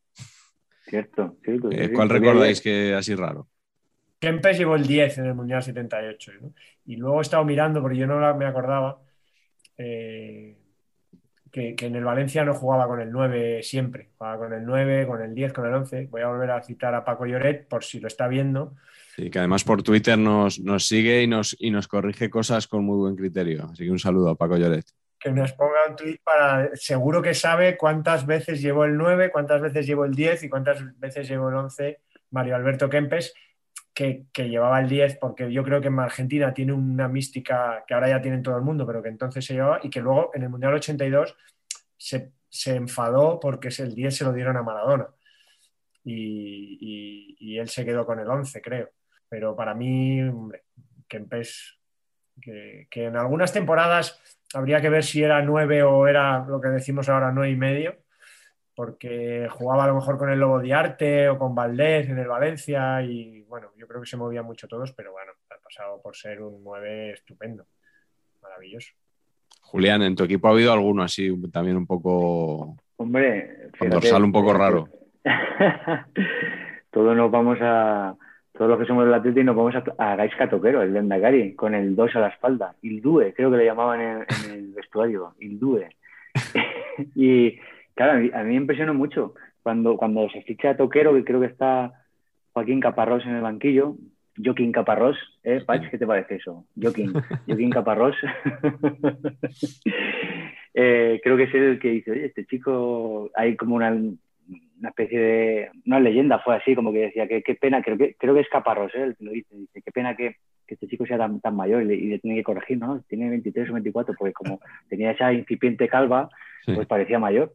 Entonces, cuando empieza a jugar en el Atleti, la verdad es que el chaval salía, quizá tampoco por la manera de jugar era un 9 puro, me refiero a 9 de dentro, de corazón, pero desde luego 9 en la camiseta no lo tenía, no lo tuvo nunca porque tuvo el 2. Y, y, oye, también me gusta esa cosa porque al final dice, pues ya está, eh, pues lleva el 2. Es como que se abre otra puerta, ¿no? O se, se rompe un prejuicio, no sé, es como una cosa que, ¿por, qué no puede ser? Y fíjate eh, lo que has dicho tú, Miguel, que, me enteré creo que ayer, que Falcao va a llevar el 3. O sea, Falcao tampoco diríamos, eh, nadie, no, no, apostaríamos por ese dorsal y tiene el 3 que portaron, pues Paqui lo portó seguramente en Las Palmas y en el Tenerife, ¿no? O sea, no, en Tenerife y en el Real Zaragoza, ¿puede ser? Sí. seguro, seguro. Claro. Sí, sí. Seguro que lo llevaría, el 3 a la espalda. Pacha, ¿a ti no te gusta lo, del- lo de que un 9 llegue el 2? ¿Eso cómo lo ves? Ah, ah, no, eso bien. Eso no, no. O bien, que ahí ¿no? O sea, de repente dices, oye, por eso que, ahí estoy correcto. que es una cosa nueva, que es como que digo, voy hasta toquero, 2, maravilloso. A mí lo que no me gusta es que se busquen excusas. O sea, es ahora Falcao lleva el 3 porque dicen que el padre de Falcao llevaba el 3. Bueno, vamos a ver. Vamos a ver. Claro, Cu- Cuando claro, es un vale, claro vale, homenaje a. Martín Presa, que le ha situado entre los tres eh, Ahí mejores está. rematadores de la es historia. ahí está. Esto es Ha así. sido cosa de presa, ha sido cosa de presa. Lo de presa, que, no, que antes no he dicho, me recordaba ese estupendo capítulo de, de un documental de Movistar Plus en el que aparecéis los miembros de Saber Empatar, los miembros de, de Número, eh, los socios de Número, no los que somos asimilados, eh, sobre Renaldo, ¿no? Que Mm. podría ser un poco lo mismo que, que Re- Renaldo. Sí, sí, sí. eh, que era la mezcla de Rivaldo y Ronaldo, claro. Y Ronaldo, Mm. claro. Y él en este caso con más Pobre delito, chaval. fue él mismo el que, el que, lo, el que lo propagó. Pobre, pobre chaval. Joder, Ronaldo. Qué ternura. De- eh, Sergio, Sergio Ramos, cuando, cuando, cuando Chicharito llegó al Real Madrid, ¿no fue Sergio Ramos que dijo algo también un poco igual desorbitado de Chicharito? Chicharito ha marcado una época en el fútbol, dijo Sergio Ramos. Igual, igual. no- no cabe a ver. O qué duda cabe, ¿no? Igual se pasó o no se pasó, no sé. No, No, sé. que va, Igual, es cosa mía. Igual es cosa mía. me hizo gracia, me hizo gracia. Chicharito, como hacen los, los- los apodos, ¿no? Porque si le llamas guisantito, Chicharito tampoco es que imponga mucho, pero, pero, pero es no sabemos cosa. lo que es, y bueno, Claro. Claro, claro. Es una cosa que para nosotros es etérea. pero guisantito, ¿no? Que sería el equivalente. ¿Es guisantito o judita? Porque podemos abrir aquí un debate importante. ¿eh? Judita, Judita sería más un, un argentino, ¿no? Claro. Marco, Ju- Marco Judita Rodríguez, ¿no? Y su padre fue judía y él judita, el hijo. Porque Efectivamente. payas- el payasito, payaso y payasito Aymar. Hombre. No, o, o- o era, o era burro y burrito, Ortega. Es que ya, ya, tío, ya me lío. O sea, el tema de padres e hijos, padres e hijos. Y la bruja y la brujita, Verón. Sí. Ay, Pipa, y pipita. Pipa y Pipita. Claro, exacto. Sí, sí, qué bueno. qué Sí. bueno. Y luego en, en la NBA Patch teníamos a Lentejita Boykins. Hombre. Earl Ente- Lentejita Boykins. ¿Era lentejita o lentejilla? Lentejita. Unos 60. ¿Cuánto medía? Unos 60. No, unos 67. sí. pues mira, hizo carrera, en, Lentejita queda mejor. Joder, qué maravilla. hizo carrera en la NBA. ¿Cuál es el, el tuyo que no has dicho? Bueno, para mí es, es conceptual. Es esta cosa que, que se inventó don Iván Luis Zamorano Zamora. cuando, cuando vino Ronaldo al Inter y tuvo que ceder el 9 y rollo, "Oh, pues me enfado tal, cogió el 18 y se puso una cruz de esparadora por, entre el 1 y el 8 diciendo 1 más 8 igual a 9, como Fran Perea en su canción, ¿no? Eh, o similar. Eh, Otra vez y claro, a mí me pareció, me pareció una magia conceptual de No, no, ahora no, os jodéis, ¿eh? La tenéis bien adentro, antes de decirse, ¿sabes? Antes de que la dijera, se lo dijo a, a quien fuera, a Moratti, ¿no? Que sería el presidente del Inter en, en ese momento. Un, cha- un chaval de mi pueblo se, se obsesionó mucho con Zamorano cuando fichó con el Real Madrid y, y cuando jugábamos en el campito allí en el Provencio, por donde podíamos jugar los chavales, eh, nos hacía darle centro sin parar, pero sin parar, ya fueran con el pie o con la mano, para él estar eh, rematando de cabeza con una obsesión, porque él quería ser el helicóptero Zamorano. Pero, pero de estar, de estar cuatro o cinco horas, cuatro o cinco horas de ¡pam! ¡pam! ¡pam! Que ya decíamos, muchacho, que eso no puede ser bueno, que estás estudiando, que eso no puede ser bueno. Pero era porque él quería ser Zamorano, tío, y era cabeza, cabeza, cabeza, cabeza, cabeza, tío. Y, y ahí con la cabeza, con la cabeza. Era, era impresionante, sí. Se Quiero conocer a ese hombre, me encanta. A mí la suerte del remate de cabeza me parece la más, la, la más estética y la más bonita. O sea, Sí. el gol del otro día de RDT, por ejemplo, voy a meter mi pildorita Hombre. en español. Hombre, Gol del RDT, que por cierto lleva el 11, mientras que Javi Puado, que juega de 11, lleva el 9. Ahí tenemos un pequeño Un malentendido. en Un el malentendido, español que sí, igual sí. explica muchas cosas. Pero Está papelado. Bueno, o sea que no va a estar entre las opciones que vamos a manejar ahora para la selección española en nuestra glorieta Paqui.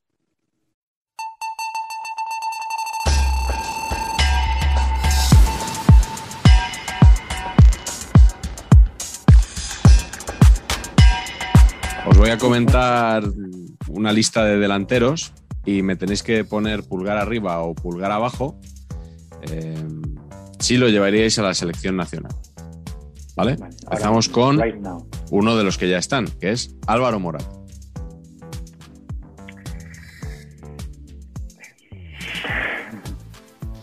A ver, Pacheco, el único que da para abajo. Sí, sí, es verdad. Explícate. Pues, Es que yo creo que Morata, que tiene todas las condiciones del mundo para ser un, delantero centro extraordinario, ya se le han dado las suficientes oportunidades para él y para 14 generaciones de Moratas. Entonces yo creo que ya. Yo creo que ¿No, te gustó la. Eurocopa que hizo Morata? Me, gustó tirando a no. Hombre, tuvo buenos momentos, ¿eh? Me Ya. gustó bastante. eh, eso sí, que no tire los penaltis, que le, que le quiten el, el balón en los penaltis, eso sí. Pero la- el, a mí me gustó. A mí me desespera, lo, lo reconozco. Pero igual tiene que ver con la idea que me he hecho de Morata de que me parecía que debía ser buenísimo y no lo es. Igual es por la idea equivocada que tengo yo, eh, construida.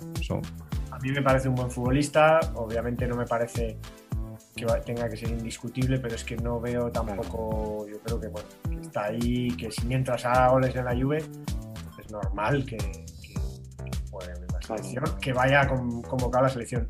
No, entiendo la obsesión de Luis Enrique por ponerle y por ningunear a Gerard, a Gerard Moreno, que me parece otro futbolista sensacional. Pues venga, Gerard Moreno. Bueno, Hace pleno. Gerard Moreno hace pleno. sí, ¿no? Pero no es exactamente 9. No, No. no, tampoco es. Ya, no, no es. No. es. Pero puede jugar de nueve. Sí. Mm. Es eso, Sí. puede jugar de 9 y, y yo creo que le, le- le- le va muy mal la mierda esta del 4-3-3 moderno, porque el 4-3-3 moderno es una mentira, no es el 4-3-3 de toda la vida. Ponen a jugar de extremos a interiores, Sí, a, sí, sí. a futbolistas que, que no son extremos rápidos, veloces, o sea, bueno, rápidos porque son rápidos porque son jóvenes. Esa es mi definición de algunos de los futbolistas. Lo que son son buenos peloteros. Pero, pero este chico que se ha ido ahora, perdona que no me sé el nombre, que, que se ha ido ahora al Sporting de Lisboa, no es extremo. Sarabia. Sarabia. Pablo No es un Sarabia. extremo, es un interior, es un jugador que juega muy bien el balón, golpeo sí. de fuera del área, Sí, tal. sí. pero un extremo, un extremo eso es otra cosa. Y se juega al 4-3-3 con futbolistas, no sé, que, que- que- que son, que es 4-5-1 en realidad para mí. Bueno, os propongo una opción que Luis Enrique de momento no está contemplando, tampoco es 9 exactamente, pero bueno, me lo ha puesto Pache ahí en la lista, es Iñaki Williams. Es un añadido patch, ¿no? Sí, sí, no es de Julián, es de Pache. sí, sí, le he añadido patch. ¿eh? Aquí división de opiniones. Yo digo, yo digo que no porque Ah, yo, yo- ok. yo no le veo... O sea, si queremos aquí un 9 que meta goles, Iñaki Williams mete más bien pocos, ¿no? O sea, es un Claro. tío muy peligroso que puede romper por velocidad, pero como 9 yo no lo llevaría. Sí, quizá de 9. Él, él no empezó cuando su irrupción en el primer equipo, empezó más bien de extremo derecha y claro, tenemos una referencia como es Ari Chaduriz, que, que era un 9 puro, un 9 goleador, que, bueno, eh, quitarle el puesto, aunque luego creo que en, en algunos cambios eh, William se ponía de 9, pero ahora mismo Marcelino la idea es que él sí juegue de 9, aunque también ha salido a la palestra las declaraciones de que el propio Marcelino dice que, que no que no, tiene, que no es un goleador y por lo tanto no tiene por qué mirarse con lupa que meta más goles, menos. Es verdad que ha tenido un inicio de temporada para los cuatro partidos que llevamos, que ha metido dos goles, que es un buen promedio, pero es verdad que se le exige también más. Eh, yo, yo doy el pulgar porque también creo que es un jugador que tiene unas cualidades mm, concretas y, que quizá en la selección vendría bien, pero, pero a lo mejor ponerle de 9, de 9-9 puro, yo tampoco lo, lo- acabo de ver. Sí que es interesante tenerlo, pero, pero de 9 eh, que remate y que meta un, un promedio más alto de goles, pues todavía quizás es una asignatura ahí pendiente. Que yo creo que Iñaki Williams es un muy buen futbolista, pero que te condiciona una manera de jugar. Eh, Es, es- es eso. Yo tampoco lo veo como 9. Puede jugar con un 9. Y, y ahora a mismo, contraataque y eso, ¿no? Claro, como yo creo que es el mejor delantero del Atleti de Bilbao, el Atleti tiene que jugar un poco a lo que juega él. ¿No? Y tiene que tener un esquema basado en eso. Obviamente, si Claro. juega él de titular, no vas a jugar a poner centros arriba. Claro, Es claro. absurdo. Eh, hay que jugar replegado atrás Sí, y saliendo porque ahí él es un, es un cañón. A mí, a mí es un jugador que me gusta, pero de 9 tampoco lo es. Y luego que es el hermano malo. Eso está por ver. Y bueno, por supuesto que está por ver porque lleva poco tiempo, pero cuidado con Nico Williams, ¿eh? Cuidadito con Nico Williams, que por cierto, ¿qué, qué tal naming en camiseta Williams Junior? Queda, queda súper guay, ¿eh? Buenísimo. Muy bien. Porque, Después sin embargo, de Williams sí- 2, está perfecto Claro. ahora. porque si llevara Nico Wi- que es una cosa que, que- que- Es un equipo de Holanda, ¿no? a- apro- a- es verdad. Aprovecho para decirle a algunos de, de mi equipo que, que, joder, lo de O, Sancet y Leque, que joder, con, con los apellidos tan, tan bien sonantes y tan y que no son tan corrientes, joder, yo me llamo Juan López, ¿cuántos habrá, cuántos López habrá? Y digo, joder, Sancet, tío, Sancet y Leque, que suena como muy bien como solo, digo, joder, ¿por qué no le ponen la inicial que queda una cosa ahí borrosa y rara? Entonces, menos mal que, que eh. Claro, claro, tío. Menos mal que, o, por ejemplo, un chaval que ha debutado, el último cachorro en debutar ha sido Nico Serrano.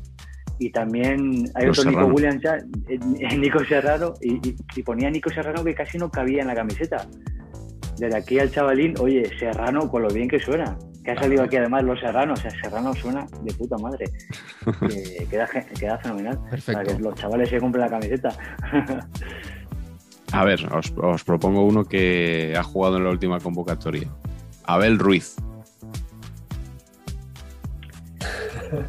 Yo voy a hacer así también, igual. Pleno negativo, juego contra Georgia. La verdad que eh, yo creo que es de los jugadores que menos méritos quizá han hecho mm, en cuanto a, en cuanto a delantero. O sea, un delantero que marcó cuántos goles el año pasado, poquísimos goles. Patch, tú- esto te, te ha indignado a ti un poco, ¿no? No, es que no, es que no sé qué le ha visto. Es que a mí me gustaría entender qué le ha visto. Eh, y honestamente, es que no lo sé. Yo, yo creo que este chico metía muchos goles en las categorías inferiores, Sí. pero ya está. Y no entiendo qué le ha visto. O sea, en esta lista tan maravillosa que tenemos hay bastantes por delante. Es que, si os fijáis, antiguamente había como que los seleccionadores su- solían sucumbir, aunque fuera a veces casi por, venga, va, y lo llevo una vez y luego ya no lo llevo más, pero solían sucumbir a la presión mediática.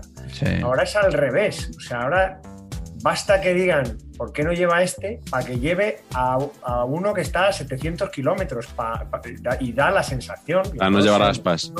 Que Luis Enrique es así, pero me da la sensación de que, de que- de que es un poco por, por llevar la contraria. Da la sensación, no digo que sea así porque sería ridículo, ¿no? No, Luis Enrique supongo que quiere hacer el mejor equipo, pero da esa sensación. El otro día en Carrusel me preguntaban si RDT, después de meter gol, no, no podría ir a, la selección. Pues venga, RDT. RDT. Que, bueno, perfecto, no- lo, lo entiendo. Yo, yo creo que podría ir a la selección. Soy el único que dice que no. Por Hombre. calidad podría ir a la selección. Ahora, Es también- peor que Abel Ruiz. RT No, no, no, pero Abel es que Ruiz. Abel Ruiz le da para abajo también. no va a ir a la selección. No le veo en la selección porque no le veo un futbolista del estilo de Luis Enrique. Del estilo, no del estilo de que, que cómo se juega, no, sino Igual de va que muy, bien peinado. no le va a caer muy bien a. Luis Enrique. Me da la sensación de que no le va a seguir la onda a Luis Enrique y que Luis Enrique no va a hacer ningún esfuerzo por meter a, a- a un futbolista como RDT. Eh, pero es una sensación, obviamente, sin saber, ¿no? Y dices, ¿y por qué? Joder, si es bueno y mete goles, ¿por qué no puede ir a la selección? Tiene 25 años, además, 26, es joven. O sea, no es que Aspas puedes decir, no, ya está de vuelta. Yo qué sé, no se puedes inventarte mil, mil excusas. Venga, aspas. Pero Aspas, yo. Ok. Yo sí, pero eh, también decir a, a los celtistas que nos ven que, que no se crean que con Aspas íbamos a haber sido campeones de la Eurocopa. Que yo leí ahí que, que cuando fallábamos un penalti, acordarse todos con Aspas, con Aspas. Bueno, pues con Aspas también en, en Rusia nos volvimos para casa fallando él un penalti. Ah, claro, por supuesto. Sí, porque al final en la Eurocopa, a ver, que no se nos olvide que nos hemos quedado a, a- a esto de jugar la final, ¿eh? Una final que, que, que se podría incluso haber ganado ante Inglaterra. Bueno, esto ya es decir muchas cosas, pero nos quedamos a esto, ¿eh? De entrar a la final de una selección sin aspas, al, a- al que yo echo de menos, debo confesar que a mí me gusta mucho Iago Aspas, me encanta, me parece que es un jugador fabuloso, que tampoco es un 9 puro, pero creo que, que en esta, también mi opinión, en esta selección, claro que tiene, que tiene cabida y que aportaría muchas cosas. Pero no soy de los que piensan que, claro, si viniera él, pues sería todo mucho mejor, sería, bueno, porque eso no, nadie hace magia, y, pero bueno, la, la calidad subiría, yo creo, de, de- de media, la calidad Pues- media del equipo. Siempre se echa de menos al que no está, siempre se piensa, ah, si hubiera ido este, que es el que a mí me gusta. claro, sí. Me ha apuntado también en la lista patch a Carricaburu. Que ese, claro, ya sabía yo, pero por el naming solo. Hombre, claro, pues, ahora mismo es el mejor delantero centro de Europa, sin haberle visto jugar ni un solo minuto. Yo sí le he visto. Es que yo no le he visto, ¿eh? Yo voy a cuéntanos, cuéntanos, Carreto, scouting. realistas. Para que vean que soy del Atleti, pero yo hago así a uno de la Real. Sí, señor. pero, no le, pero, no, le, he visto, no, no le he visto, ¿eh? No le he visto jugar. Navarro del, del Valle de Bastán eh, es un jugador o sea, no, no, no, no, te va a destacar a simple vista, no es tipo Yago Aspas, para entendernos, es más bien un rematador que la aguanta de espaldas, que toca de cara, es un, es un 9 muy 9. Vamos. Tiene, tiene muy buena pinta porque es rápido, porque es valiente, es fuerte, golpea bien con las dos piernas, o sea que, ese chico tiene gol, tiene gol, eso, eso sin duda, que no es poca cosa. Eh, yo ojalá, y si hay un jugador seleccionable y ojalá. Sí, sí. Ojalá sea un Pizzi. Juan Antonio. Pizzi, jugó el Mundial de Francia, ¿no? 98, ¿puede ser? Sí, con, con, España. Que creo que falló un, gol clamoroso con Paraguay, el 0-0 este que nos condenó bastante. Y yo lo vi en Cuenca, yo estaba en la universidad y, y lo vi en Cuenca en un bar.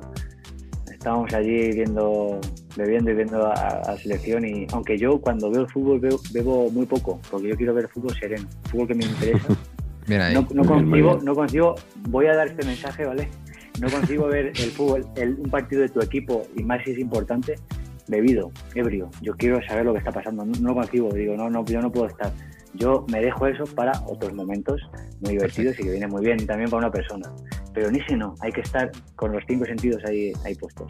Muy bien, muy bien, porque cuando estuvo aquí Antonio Agredano dejó justo el mensaje contrario que a mí no me gustó nada. Ah, vale, pues yo nunca he sido Así que... para eso no. Perfecto.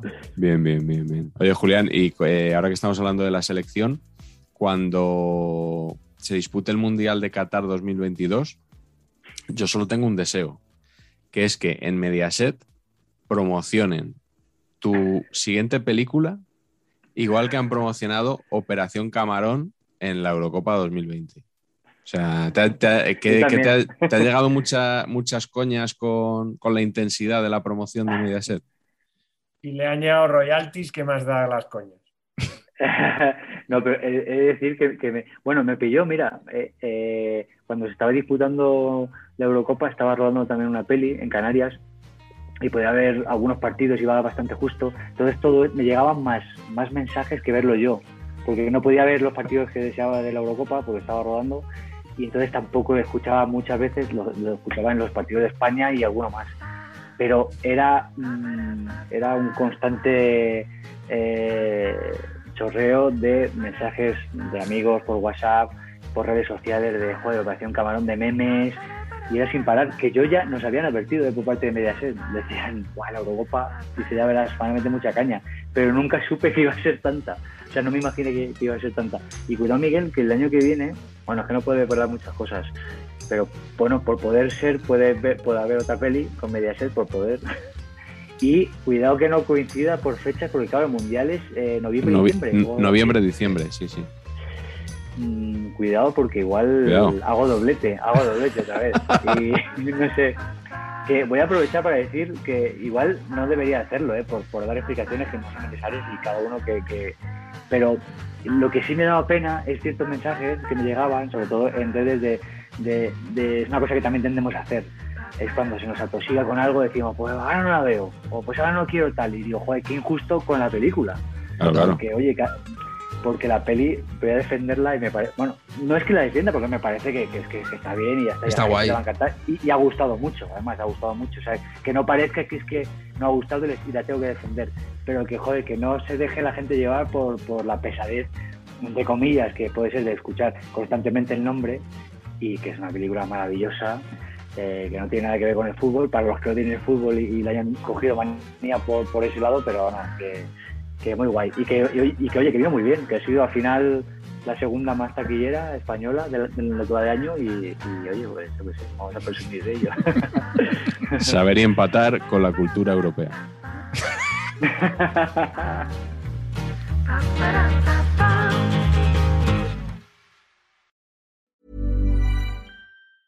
Mom deserves the best, and there's no better place to shop for Mother's Day than Whole Foods Market. They're your destination for unbeatable savings, from premium gifts to show-stopping flowers and irresistible desserts. Start by saving 33% with Prime on all body care and candles. Then get a 15-stem bunch of tulips for just $9.99 each with Prime. Round out Mom's menu with festive rosé, irresistible berry chantilly cake, and more special treats. Come celebrate Mother's Day at Whole Foods Market.